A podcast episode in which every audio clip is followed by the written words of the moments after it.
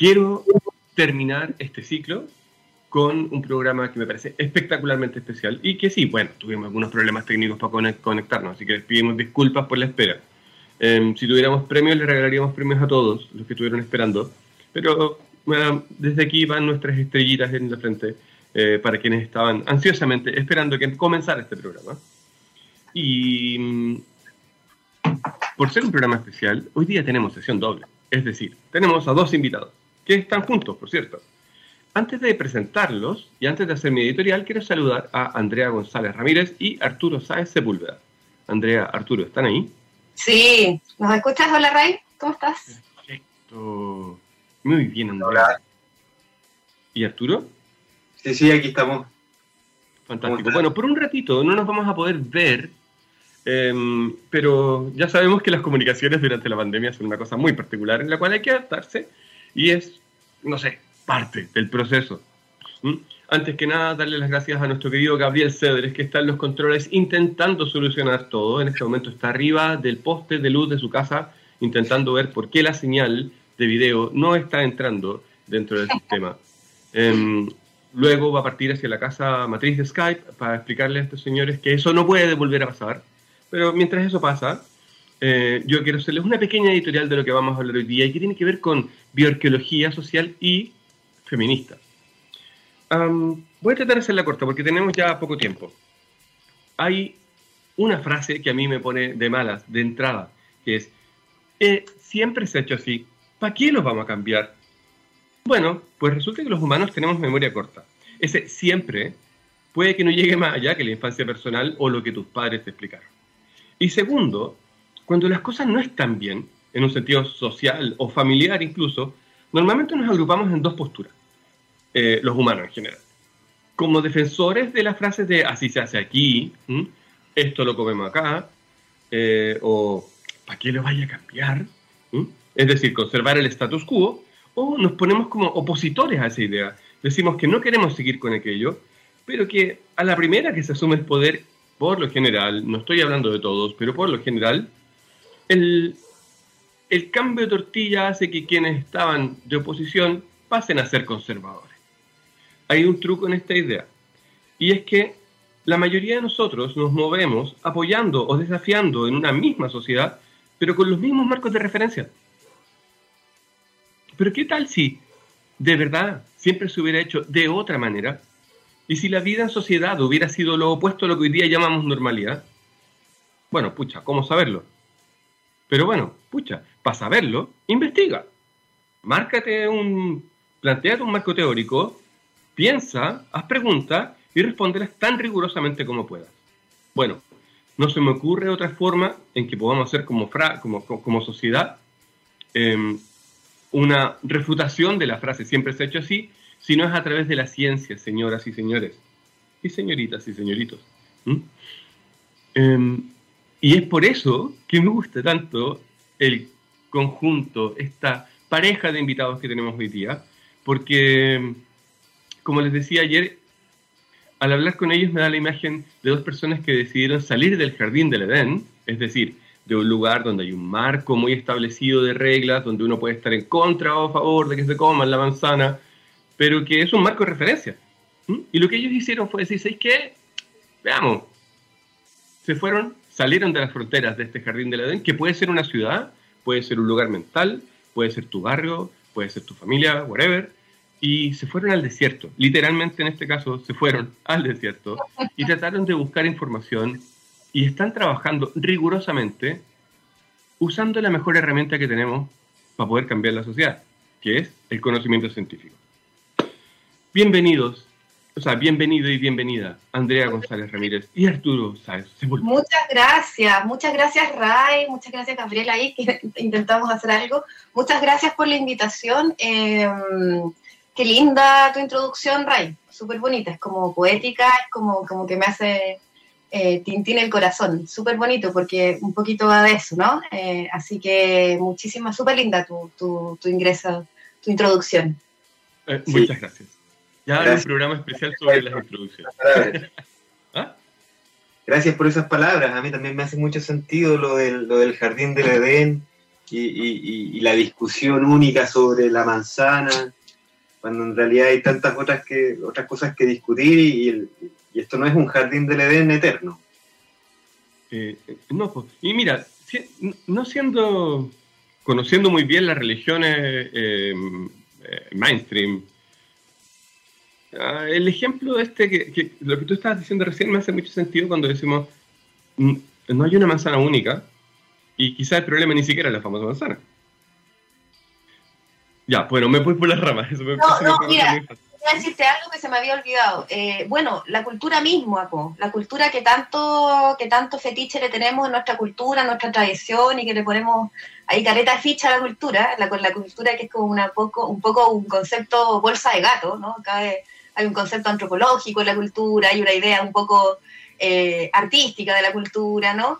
Bueno, ahí está la cultura, pues genera mundos donde uno eh, transita y donde piensa, ¿sí? Entonces, por eso son tan interesantes las preguntas contraculturales, precisamente porque nos permite salir de ese marco de tradición y ese imaginario. Eh, y cuando hablamos de lo que tú un poco introduciste en torno a bioarqueología, que ya vamos a poder puntualizar qué significa, qué es eso, eh, o hablamos de arqueología y de sociedad, las preguntas para la transformación social son siempre contraculturales. Eh, el cambiar el statu quo y las normas supone una pregunta necesariamente política y, contracultural. Entonces, preguntarse acerca de qué hay afuera de la cerca del Edén, eh, precisamente es una pregunta eh, que va contra la cultura.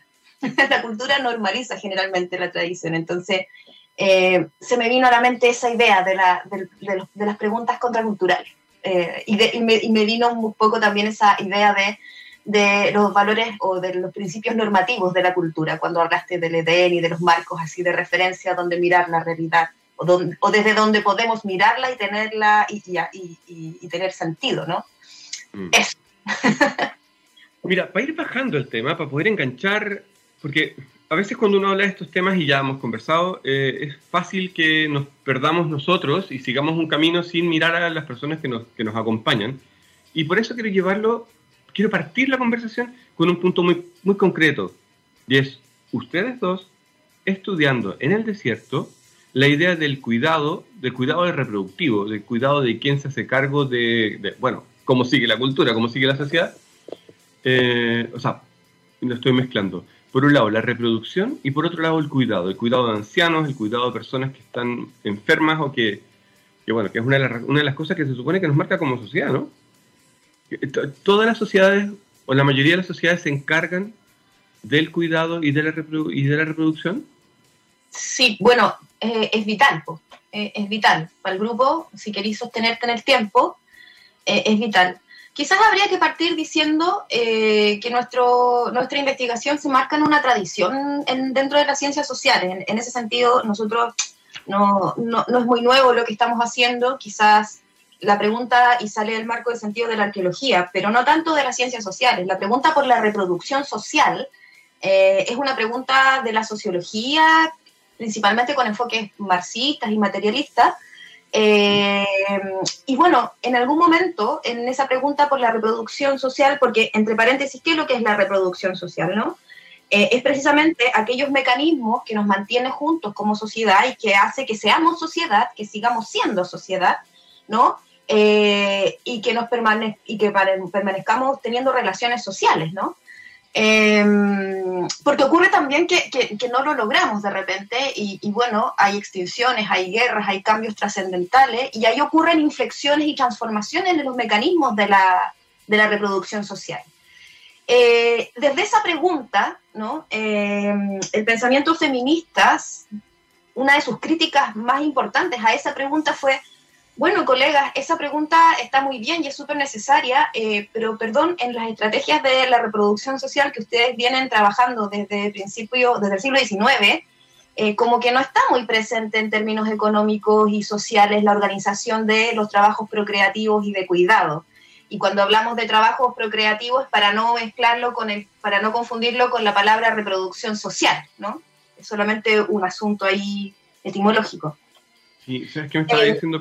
Estaba diciendo pensar en, que justamente tanto el cuidado como, como la reproducción biológica, sexual de la sociedad, em, son, espacios íntimos, son espacios que pasan dentro de lo privado. Sí. Y, y, gran parte de, las, de los éxitos de que las mujeres puedan participar de la sociedad han sido éxitos hechos en lo público.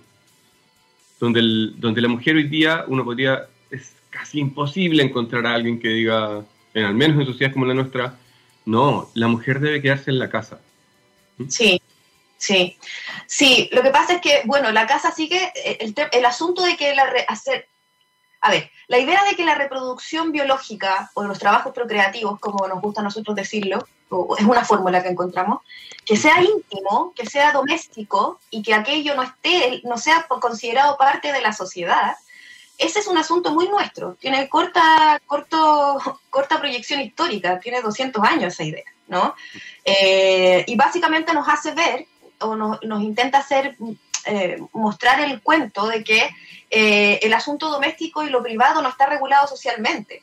Y no, pues está súper regulado socialmente. La idea que nosotros tenemos de que sea privado es precisamente un imaginario social, ¿no? Porque no tiene nada de privado, se tranza privadamente probablemente o se gestiona, es más, más o menos oculto, pero que sea privado es un asunto social que haya sido destinado a la privatización, es decir, que el cuidado esté privatizado en las mujeres, por ejemplo, hoy día el postnatal es femenino, ¿sí? Eh, que sea privatizado el cuidado en las personas es un asunto de organización social. ¿sí? Es eso precisamente lo que nosotros vamos a buscar en otros modelos de sociedad. ¿Cómo eso ocurre? Y ahí es donde ustedes no solamente se van a otro modelo de sociedad, sino que a otro tiempo. Total. Y hacen este viaje al pasado. Yo no los he presentado todavía, voy a hacer una breve introducción. Andrea es licenciada en Antropología, convención en Arqueología de la Universidad de Chile, luego tiene un máster en Arqueología Prehistórica y es doctora en Arqueología Prehistórica de la Universidad Autónoma de Barcelona, eh, postdoctora de la Universidad de Chile y además académica del Departamento de Antropología de la Universidad Católica de Temuco. ¿Lo dije bien? Sí, súper, brillante. y Arturo Sáenz Sepúlveda es antropólogo físico de la Universidad de Chile, es máster en Biología Humana eh, de la Universidad de Barcelona también y está terminando el doctorado en antropología biológica en la Universidad de Barcelona. Arturo.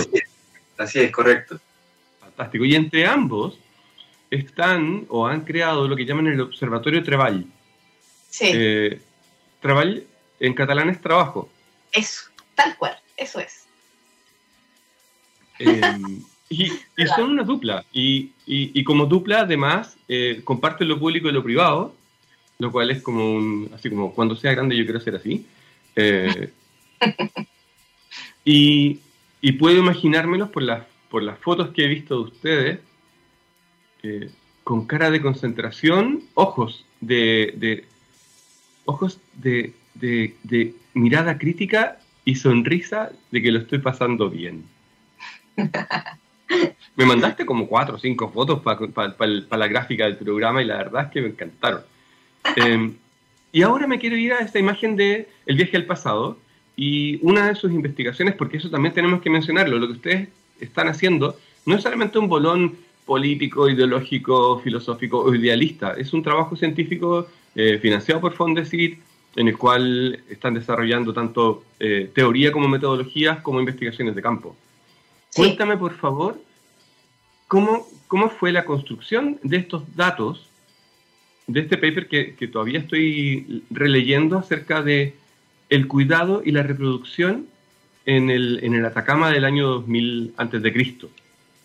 Sí, sí. Eh, voy a introducirlo yo y seguir tú, Arturo, porque ahí como que la parte más dura eh, eh, es don Arturo. ¿Cómo lo hacemos? Bueno, es una muy buena pregunta. Yo no sé todavía cómo lo hacemos, lo estamos imaginando todo el rato. Nosotros tenemos referentes igual de, estos trabajos, eh, hay nuestros maestros están en, Cataluña y en Barcelona, estos trabajos se vienen haciendo antes. Naturalmente que el estudio de la reproducción social, de los trabajos procreativos y de cuidado tienen una parte muy importante eh, que se observa directamente en los cuerpos. Los esqueletos, los cuerpos que se conservan maravillosamente en, el desierto, eh, albergan historia, albergan biografía eh, y entonces eh, es un lugar precisamente donde ir a buscar evidencia para responder esta pregunta, ¿no? uno de los principios fundamentales de la ciencia crítica, quizás, es precisamente que los datos no están dados, no existen allá afuera. Uno tiene que ir a buscarlo y construir el dato. El dato se produce también, ¿no? Eh, entonces hay que preparar un dossier empírico para poder dar respuesta a una pregunta concreta. En este caso, cómo se gestionó eh, o si hubo transformaciones ¿no? en los trabajos reproductivos en un momento que es clave en la prehistoria del norte de Chile y de otros lugares también, eh, que es un momento transicional ¿no? Eh, entre la caza y la recolección, en este caso en la costa y la pesca, y un momento después que empieza a consolidar prácticas de sedentarismo y de eh, ejercicios agrícolas, es decir, producción de alimentos. ¿ya? en resumen, tenemos un pueblo que pasaba de vivir de lo que le daba la costa a empezar a establecerse, ya sea en ciudades, villorrios, como no sé cómo la habían llamado ellos, más adentro en el desierto. Sí. Eh, en relación también a, los recursos que tenían, no sé, por los tomarugos. Sí, tal cual. Mira, son poblaciones que durante, que desde el Pleistoceno final, eh, o sea, estamos hablando que desde hace 10.000 años por lo menos, vivieron en la costa eh, y bueno, tú sabes que la costa, todos sabemos, la costa es generosa, es súper generosa la costa de, Humboldt, es, amable. Y estas poblaciones, eh, bueno, son las mismas poblaciones, o por lo menos parientes de, de los chinchorros, ¿no? Eh, de esta gente que, que momificó a, su, a sus niños principalmente, ¿no?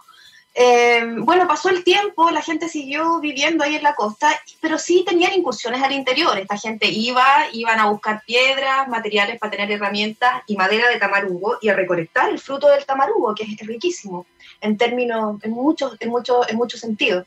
Esa experiencia eh, hizo que algunos grupos eh, se ubicaran en el interior con el tiempo, pero no, nunca, nunca abandonaron la costa ni las prácticas de caza, recolección y pesca de la costa. ¿sí?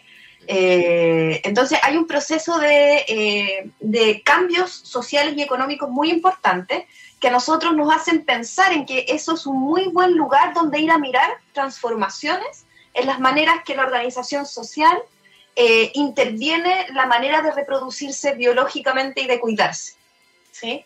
Y eso fue lo que fuimos a hacer. Y entonces ahí los cuerpos humanos hablan, tienen mucho que decir tiene mucho que decir en términos demográficos, tiene mucho que decir en términos de salud, eh, tiene mucho que decir en cómo vemos las cargas de trabajo eh, y también tiene mucho que decir los bebés muertos, la mortalidad infantil. Eh, y bueno, y eso ya se lo paso, le paso la posta al Arturo porque he hablado todo el rato yo.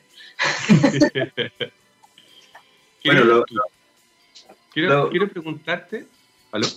Dime, Mira, normalmente uno cuando va a un museo arqueológico se encuentra con eh, collares, anillos, armas, eh, los tocados de los no sé qué. Pero en el caso del cuidado puedo imaginarme que lo que están buscando son otras cosas.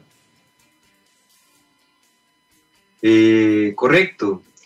Cuando, cuando las labores de cuidado podemos verlas en, yo creo que en, dos aspectos de, las manifestaciones individuales de los cuerpos humanos y también en las manifestaciones colectivas de los cuerpos humanos, cuando vemos los cuerpos humanos como un, como un agregado de cuerpos. Eh, en el primer caso, eh, podemos observar los cuidados en, las manifestaciones de las patologías de los esqueletos, de los cuerpos, ¿ya? Y bueno, todos nos hemos enfermado alguna vez y algunas de esas enfermedades nos van dejando eh, mellas en el, en el cuerpo. Nos podemos quebrar un hueso y nos va a quedar una cicatriz. Podemos tener alguna enfermedad respiratoria y nos dejará huellas en, las costillas, por ejemplo. Eh, pero también el, colectivo eh, va a mostrar que algunos se cuidan más que, que otros cuerpos. Entonces, estas patologías y estos cuidados van a tener una estructura dentro de un grupo, ¿verdad? No todos nos enfermamos por igual, Y las recuperaciones también van a ser eh, desiguales en función de cómo los cuidados se, distribuyan dentro de, la sociedad. Entonces, esa es una manera primero de observar los cuidados, observar cómo esos cuidados son recibidos por estos cuerpos. Y luego... Perdón, no, dale, dale, dale. Ah, bueno, y un segundo aspecto es el aspecto eh, poblacional o demográfico de, los cuerpos humanos, eh, como mm, la estructura demográfica. No sé si recordamos la, demografía que nos enseñaron en el colegio y, la distribución en forma de campana o de triángulo de, de las poblaciones humanas. Eh, como Chile pasaba eh, en los 90 de tener una forma triangular a una forma más acampanada, que, simulando a, las poblaciones europeas. Bueno, eso mismo podemos observarlo también en las distribuciones de, esqueletos que hay en los cementerios arqueológicos. Ahora, es un poco más complicado porque es un cementerio, es un evento, no sabemos bien cómo se componen eh, eso, eso, esas colecciones esqueletales, por lo tanto hay que, hay que masticar aún más, procesar aún más esa información. Por eso pensamos que, este viaje en el tiempo hacia el pasado no es tan fácil como envolver al futuro, es más bien como ponerse unas gafas que están llenas de puntitos y por lo tanto vemos fragmentitos y esos fragmentitos tenemos que tratar de reconstruirlo y hacernos una imagen más completa. Eh, esos son los dos mecanismos por los cuales generamos datos desde los cuerpos humanos. ¿ya? Y efectivamente se observan que hay, hay cambios en la estructura tanto de las enfermedades y de las recuperaciones, eh, como también eh, cambios en la estructura de las poblaciones. La cantidad de niños, la cantidad de ancianos, la cantidad de adultos trabajadores, y todas esas cosas tienen consecuencias a la hora de distribuir el producto de ese trabajo. ¿Quiénes lo reciben? Lo reciben los niños, lo reciben los ancianos, lo reciben las mujeres, ¿ya? Eh, y eso lo vemos también en, la distribución de objetos, ¿ya? En la distribución de los objetos que están en, las fosas funerarias. Estaba pensando que si hoy día, por ejemplo, alguien, o sea, en, el, en, en 3.000 años más, alguien va al cementerio general, lo más probable es que las grandes lápidas que existen, o que, se desarrollaban hasta, no sé, el 1920 o 40, eh, que eran las que marcaban el prestigio de quien había estado ahí, ya probablemente no van a estar. Y quien haga la misma investigación que ustedes eh, hagan, van a decir, estos tipos son unos desapegados horribles. Porque ya no acompañamos a, nuestros, nuestros seres queridos que con con objetos que los acompañen. Entonces, lo, van a tener complicado. En una de esas van a decir, oye, esta gente era absolutamente ascética y, no le importaba más que dejar el cuerpo bien, bien envuelto. ¿no? Eh, pero ya, volviendo un poco atrás, ¿puedo preguntarles acerca de si encontraron un gran grupo de personas, entre comillas, mayores? ¿O, o cómo eran o cómo son las fosas funerarias de los niños? En esta cultura hace dos, casi 3.000 años. Sí. ¿Te respondo yo? Sí, sí. Te respondo, yo. Eh, a ver, nosotros trabajamos con colecciones, nosotros vamos a terreno y trabajamos, colaboramos con otro, con otro proyecto y también, que son los que hacen los terrenos.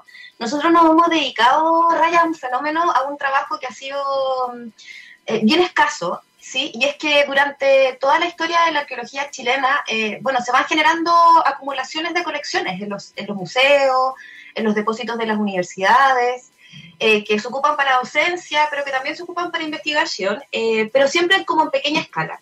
Y nosotros nos propusimos trabajar con una colección, con una colección porque era la que era más íntegra. Nos metimos en un tremendo cacho, sí, porque había que rehacerla de nuevo, redescubrirla hacer una arqueología de colecciones.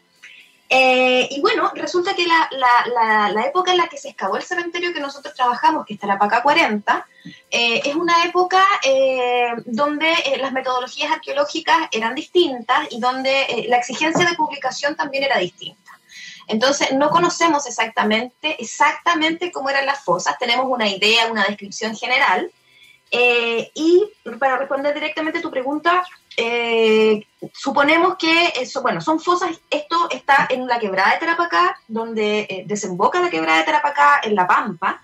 Eh, hay que recordar que estamos hablando de la Pampa del Tamarugal, que es un lugar hiperárido, ¿no? por lo tanto, con una sequedad extrema. En esta época había más humedad, pero eso no significa que fuera una selva, ¿no? Un poquito más de humedad.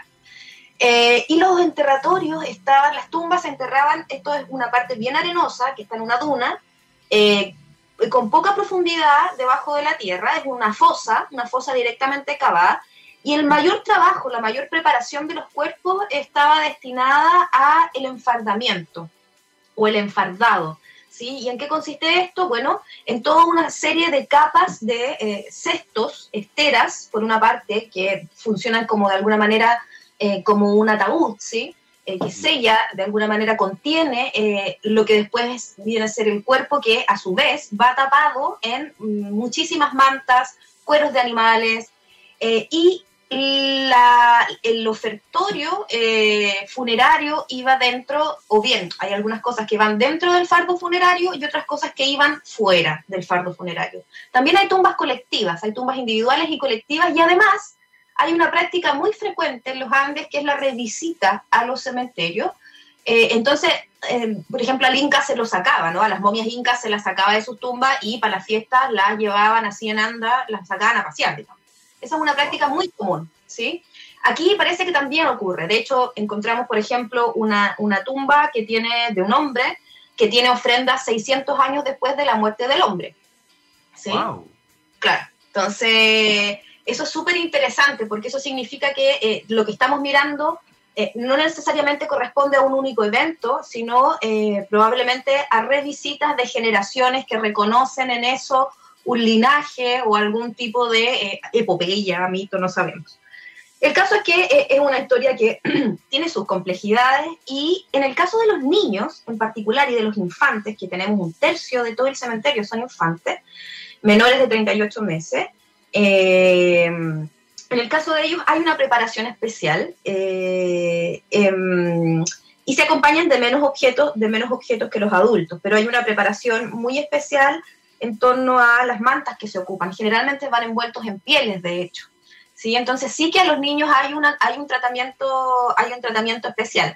Ese tratamiento especial, sin embargo, también se veía en, eh, en el arcaico, miles de años antes en la costa, ¿no? Eh, principalmente en el tratamiento de momificación artificial que se hacía con eh, las poblaciones chinchorro.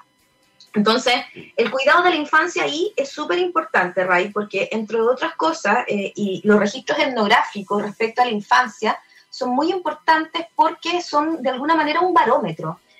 Eh, los guaguitos son un barómetro de la salud materna, por una parte, ¿sí? Eh, es decir, tiene que ver con cómo, cómo, las mujeres están enfrentando físicamente el embarazo y a nivel de salud, Em, y por otra parte, una vez que nacen, eh, hay, hay, dependiendo, hay registros etnográficos donde eh, efectivamente hay diferencias, por ejemplo, en función del sexo eh, respecto al cuidado. ¿sí? Hay poblaciones donde no necesitan más mujeres, entonces, o bien se realizan infanticidios con las mujeres, o bien hay un trato diferencial en torno a la alimentación. ¿sí? Entonces, por ejemplo, para que te hagáis una idea, los trabajos de eh, el destete y las formas de eh, destetar y la diferencia sexual en el destete, es decir, a quién destetan primero y a quién destetan después, es súper importante. Y eso se ve a través de unos análisis, bueno, se llama dentina incremental, que se hace en antropología física, y que uno puede mirar en la población adulta cuándo fue destetado. ¿Sí? Wow, y aquí tengo que preguntarte. Ah, ¿Cómo era y ¿a quiénes destetaban primero, hombres o mujeres? No lo sabemos. No lo sabemos todavía, estamos en eso. Con respecto a Tarapacua 40 todavía no lo sabemos. Ahora justamente estamos, pudimos recuperar un proyecto en el que estamos trabajando. Primero porque sexar a los infantes eh, es complicado eh, porque la determinación del dimorfismo sexual comienza a aparecer en los cuerpos humanos después de la adolescencia. Por lo tanto, todos los indicadores osteológicos que nos permiten reconocer diferencia sexual eh, son posteriores a los 12 años, si no me equivoco, profesor. Ya. Eh, y, eh, y por lo tanto hay que buscar otros mecanismos para poder sexar a la población infantil. Y entonces lo que estamos haciendo ahora es generar, hicimos, estamos haciendo un proyecto de ADN antiguo, que se nos paró un año por la pandemia, porque no había acceso a los depósitos. Así que ahora estamos retomando eso y tenemos un trabajo con, con la Universidad de Chicago, con una colega, eh, con la Constanza de la Fuente, que estamos precisamente, vamos a ver si nos sale de antiguo, porque a veces no sale. Así que vamos a ver si nos sale de antiguo y si nos sale de antiguo vamos a poder tener sexada toda la colección de Tarapaca 40 en los niños y luego podemos hacer el análisis de ADN, es decir, de dentina incremental. Y ahí podemos saber a quién destetaron primero o a quién destetaron después. el, el, marco teórico del cual ustedes eh, están trabajando es un marco crítico frente a las posturas, no sé, eh, tradicionales, y con una mirada feminista. Entendiendo, y aquí corrígeme si me equivoco, el feminismo no como la pugna política de, eh, no sé, todos los géneros por sobre el, em, ¿cómo se llama? Machismo hegemónico imperante, sino pensándolo desde una perspectiva diferente al rol que la mujer se le ha dado en esta sociedad actual. Sí. Cuéntame de eso, por favor. Sí. O cuéntenme los dos. Sí. Bueno, hablo yo, después hablo un poco tú también de tu, desde, desde tu mirada también, que es distinta desde la, como desde la evolución. Por cierto, mientras ellos se ponen de acuerdo, les cuento que ellos todos son un bebito de tres años, tienen más familia eh, y, y, esa es otra de las gracias fantásticas del hecho de cómo trabajan ellos.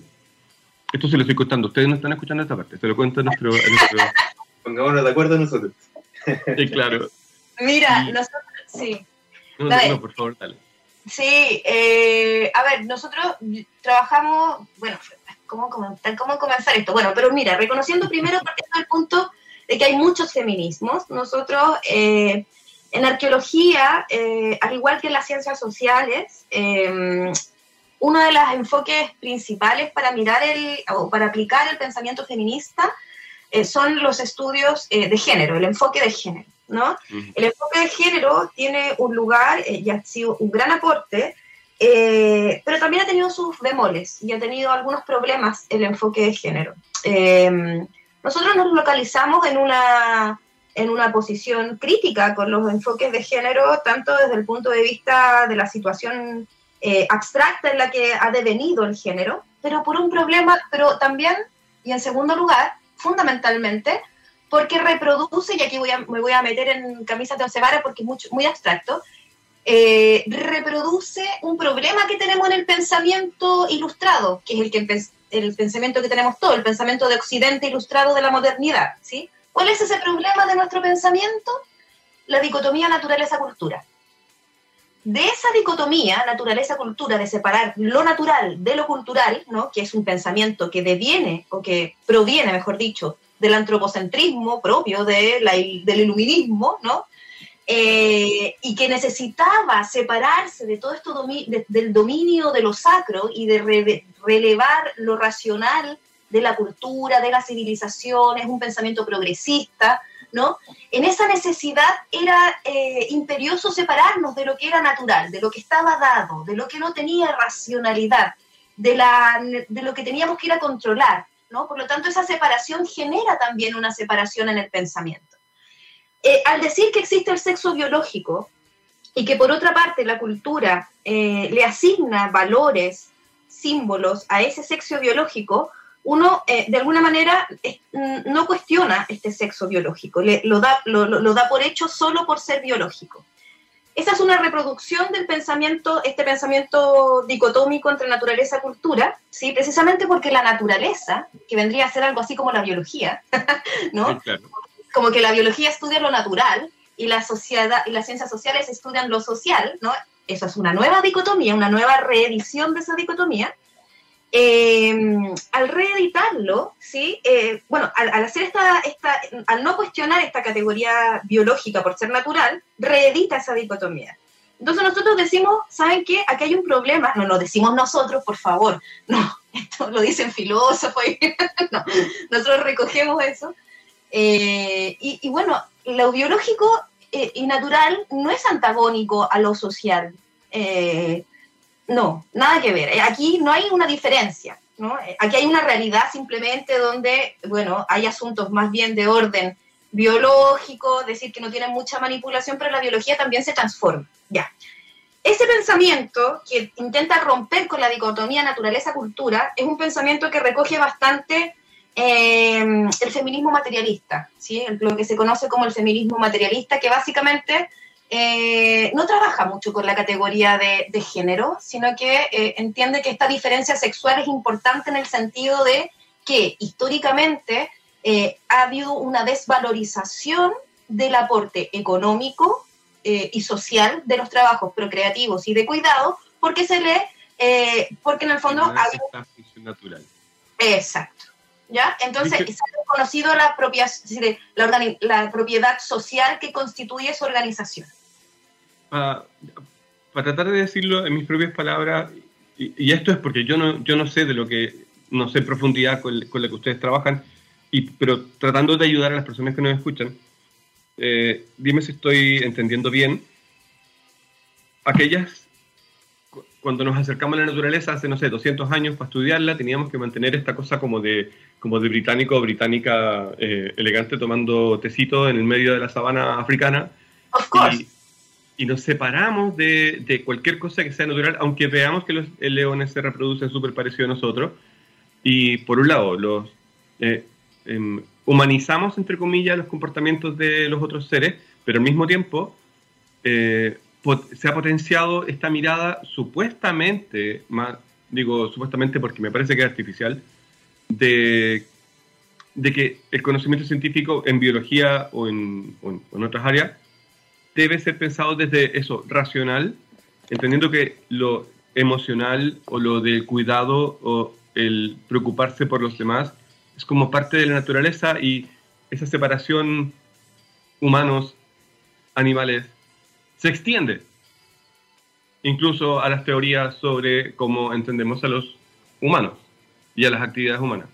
Totalmente. Sí, no, está bien, total. No, absolutamente. Eh, es súper es súper fructífero eh, tratar de identificar la dicotomía que señala Andrea en, en otras áreas y en, en la historia. La, esta dicotomía es, es la dicotomía de, de, lo material y lo ideal que vemos en Platón, es la dicotomía entre alma y cuerpo que vemos en Descartes y que se sigue reproduciendo y que en el siglo XIX desemboca entonces con, con, el nacimiento de las ciencias naturales por una parte y de las humanidades por otro. ¿ya? Entonces, una, una, dicotomía que uno podía entender quizás ontológica o metodológica, como la de Riquet en el siglo XIX, perdón que me ponga medio pesado, medio, medio denso. No, por favor, eh, hay, hay, varios que estamos anotando los nombres. Eh, esa dicotomía eh, podría haber sido pensada como herramienta, pero, pero en algún momento nos creímos, perdimos, olvidamos que era una herramienta y pensamos que en realidad el universo se divide entre cosas naturales y humanidades, los seres humanos, o el alma por otra parte, la mente ¿ya? y la cultura. ¿ah? Entonces, eh, eh, esa identificación de, de, falsas dicotomías, lo que es necesario eh, volver a romper esa dicotomía y, y concebir el universo como una unidad común, como algo que compartimos seres humanos, también compartimos. ¿Ustedes cachan lo difícil que puede ser para alguien que sea un poco cínico, un poco irónico? O sea, me estoy refiriendo a mí. Eh, el, el, aceptar que estas ideas per se eh, pueden llegar a tener un valor, siendo súper pesimista a mis casi 50 años, eh, cuando llevamos tantos años haciendo las cosas así, dejo de este puntito y digo ahí, efectivamente si no tienen metodologías y, y, y un trabajo riguroso científico, es súper difícil que estas ideas no terminen, entre comillas, siendo entendidas como de la era de Acuario, el New Age o whatever. Estoy estresando la conversación por si acaso. Sí, sí. Entonces, eh, en ese marco, donde yo entiendo. ¿Ah? ¿Cómo, no, cómo, cómo, distinguirse de, del derecho animal, no? sí, sí te entiendo, pero es todo lo contrario.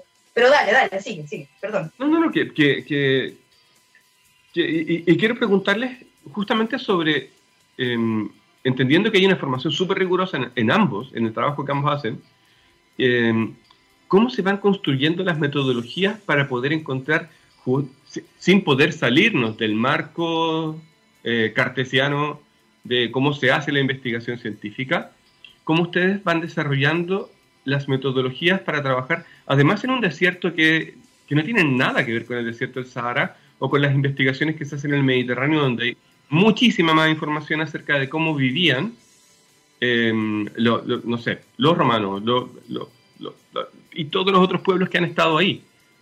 Entonces, eh, quiero, quiero que me hablen un poquitito, en este poco rato que nos queda, sobre cómo se construyen estas metodologías, que son en el fondo lo que, lo que robustece la respuesta. Por supuesto. Bueno, el marco teórico va de la mano de la metodología, pues de hecho a mí me gusta llamarle enfoque eh, teórico-metodológico, y me gustaría agregarle epistemológico, pero sería un chorizo intragable. Eh, entonces, sí, por supuesto. Eh, este chorizo del, del, feminismo materialista, ¿no? ¿Cómo aterrizarlo? Bueno, hay una tradición bien grande en, eh, América Latina que se llama la arqueología social latinoamericana, eh, que ha venido trabajando en eso, y nosotros recogemos un poco algo de esa, de esa, de esa tradición, pero fundamentalmente lo que nosotros hacemos eh, a través de nuestro trabajo, para poder aterrizarlo, digamos, en el último tiempo ha sido intentar modelar, ¿no? Modelar cómo hacer simulación, ¿sí? simulación computacional, que todavía no lo logramos, pero para allá vamos. ¿Cómo se hace esto? Eh, bueno, como se simula computacionalmente toda la realidad nomás, cuando se hace simulación computacional, lo mismo, solamente que en distintos escenarios. Eh, para hacer eso, ¿qué es lo que hacemos? Lo que estamos ahora haciendo, eso, para poder llegar a modelar, por ejemplo, distintos escenarios y alimentar un modelo y que te diga, bajo estas condiciones, por ejemplo, se genera explotación del cuerpo femenino, ¿no? Y hay menos participación política de las mujeres a propósito de que se está eh, habiendo una apropiación colectiva de su sexualidad, para ponerte un ejemplo, ¿no? Eh, de, de, su sexualidad estamos hablando del uso de los hijos, por ejemplo. Por ejemplo, claro, y, decirte cuál es la, cómo tenéis que comportarte sexualmente, porque, porque si no tenéis una, si no tienes una, una, una, regulación del comportamiento sexual, va a ser difícil después apropiarte de los hijos. El principal mecanismo, el principal mecanismo es el matrimonio, ¿no? Que, que Paola Tabet, que es una tremenda antropóloga, por ejemplo, le llama eh, la exposición al riesgo del embarazo. ¿no? recordemos que hay algunas culturas súper, súper, súper valoradas hoy día, como las nórdicas, donde este esquema era absolutamente diferente y donde el hecho de que los hombres se fueran y volvieran y hubiera mujeres embarazadas que eran sus parejas, era motivo de alegría, porque había un hijo más dentro del clan. Y que esa idea... ¿ah? Sí, claro, hay, hay millones de formas en que esto acontece, ¿te fijas? Eh, y, y vemos lugares donde pueden haber mejores situaciones para la sexualidad de las personas, digamos, ¿no? Donde las personas no se identifican. Porque ¿qué termina ocurriendo con esto, ¿no? Cuando hay una apropiación de, los cuerpos de las mujeres para, a propósito de la reproducción social. Bueno, termina ocurriendo que las mujeres son reconocidas en la medida que son madres. De hecho, por ejemplo, en el mundo andino, a las mujeres que no se casan a cierta edad, son consideradas, fueron consideradas, hay registros de eso, son consideradas brujas, son personas eh, no, no confiables, por ejemplo, ¿no? Eh, recuerda cuando te decían que se te iba el tren. ¿Cachai? Entonces, así cerquita nuestro están muchos ejemplos respecto a este problema que ocurre entre la identificación de las mujeres con eh, la maternidad. Eso ocurre precisamente, esa identificación de subjetiva y colectiva ocurre precisamente cuando ha habido un proceso de apropiación social de los cuerpos reproductores que coincide con las mujeres en este caso. Podrían ser los hombres, pero no, nosotras tenemos útero. Así que bueno, ¿cómo lo aterrizamos eso? Lo aterrizamos fundamentalmente, lo que estamos estudiando ahora es eh, a nivel, eh, es cómo, bajo qué circunstancias sociales eh, ocurre este tipo de fenómeno. Ya hemos tenido, ya tenemos alguna claridad, por ejemplo, en torno a la organización social del parentesco. El parentesco es uno de los principales mecanismos. Cuando aparece el parentesco, en las sociedades humanas, es decir, cuando existen reglas de filiación, ¿sí? normas, ahí como que ese escenario es propicio para que se dé este tipo de fenómenos. ¿ya? Hay otras formas de asociarse entre humanos, ¿sí? por ejemplo, las, sociedades de la adhesión. ¿no? Las sociedades de la adhesión son sociedades que generalmente matrilocales, que la gente mantiene relaciones sexuales y, los productos de los embarazos eh, son regulados por las propias mujeres, es decir, te podéis buscarte una vieja que te haga un aborto, eh, si es que no queréis seguir con el embarazo, o eh, no sé, o seguir. Eh, y el producto de ese embarazo en realidad no es algo muy, es algo propio, pero como que toda la comunidad un poco se hace cargo de este cuento, de los críos. Los críos son como del grupo, ¿cachai? No soy tanto como ya. Entonces hay múltiples maneras. Entonces estamos estudiando bajo qué circunstancias eh, ocurren estos fenómenos a nivel etnográfico. Y todo. ¿Cómo lo aterrizamos esto a nivel metodológico? Lo que estamos haciendo ahora es modelizarlo teóricamente para después hacer un modelo matemático que nos permita ir metiendo datos y eh, ir configurando escenarios eh, distintos en los que para ir viendo cómo cambian estas relaciones. Pero eso es un trabajo de largo aliento. Así que ahora estamos en la parte, estamos, explora, estamos en toda la parte exploratoria recién. Bueno, luego igual comparamos, comparamos Ray, estos modelos y lo que predicen estos modelos con los resultados de los análisis sobre los mismos materiales, ya sean objetos o cuerpos. Por eso te hablaba de la estructura de las enfermedades, por ejemplo. ¿Ah? Un modelo que puede predecir quienes tengan más enfermedades serán los hombres y vamos a observar el cementerio y sus enfermedades y observamos que quienes tienen más enfermedades son las mujeres. Ah, entonces el modelo no nos sirve, busquemos otro. Pero los modelos son sometidos a prueba finalmente por lo que observamos en los cuerpos. Y, ahí, y ahí es donde nos afirmamos firmes, nos agarramos firmes de la materia y de sus propiedades, que una de sus propiedades nuevamente es el cambio. La, la materia cambia, se transforma. Y son esas transformaciones las que nosotros observamos y las comparamos a, estos modelos que, vamos construyendo. Cuando los escucho hablar, aparte de que me gusta mucho el pimponeo, la, me encantaría poder verlos, para poder ver cómo se miran. la cuestión! ¿Qué ya, pues, Hagámoslo. que repetir este programa de nuevo, porque hay que hacerlo una segunda edición. Porque una se nos, se nos acabó, de hecho, ya, ya un minuto de, que le estamos, estamos pidiéndole prestado un poco de tiempo más a la radio. Pero además quería, quiero ir cerrando con una idea.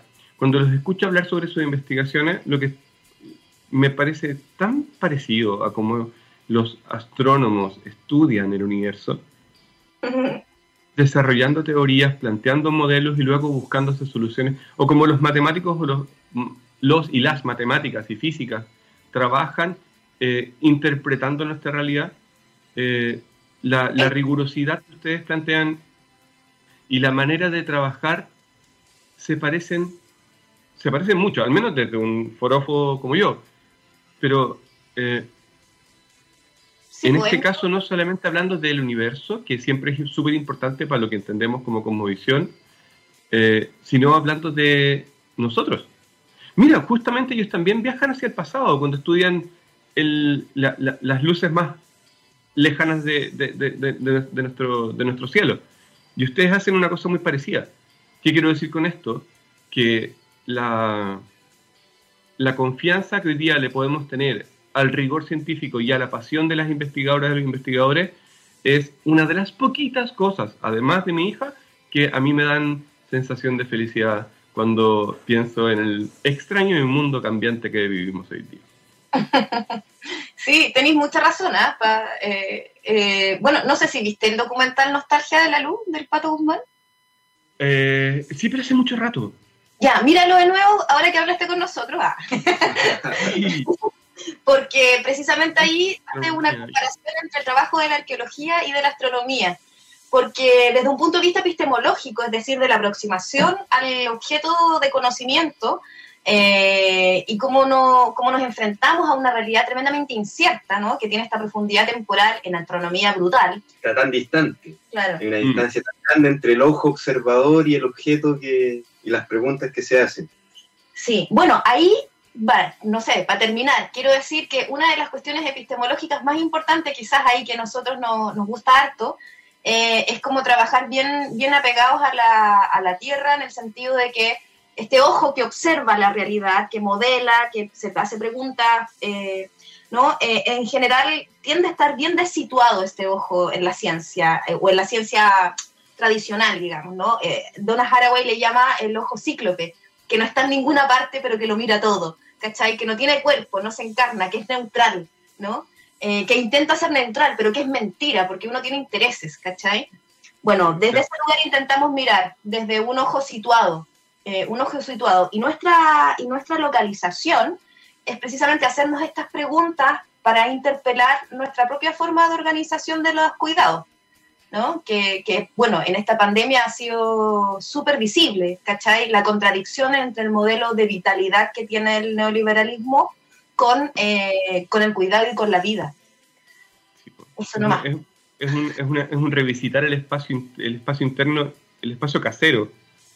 Eh, y ahí quiero, quiero, quiero eh, darles una estrellita a cada uno, pensando en la manera en que ustedes integran lo que normalmente se conoce como trabajo remunerado que pasa afuera eh, y, y, vuestra vida familiar.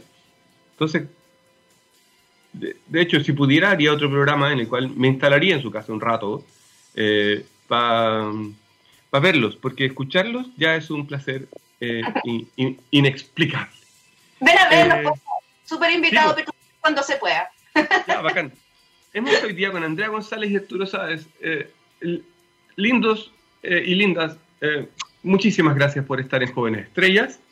Este es el último programa de este año y qué mejor broche de oro que preguntarnos de por qué siempre se ha hecho así, bajo una manera rigurosa de trabajar como la que ustedes están planteando y con un marco teórico que se sale de lo convencional. Muchísimas gracias Andrea y Arturo. Gracias a ti Ray, muchas gracias, nos estamos viendo. Oye, ha sido un gusto Ray. Igualmente. Bueno, esto es Jóvenes Estrellas en texradio.com el día viernes 28 de enero de 2021.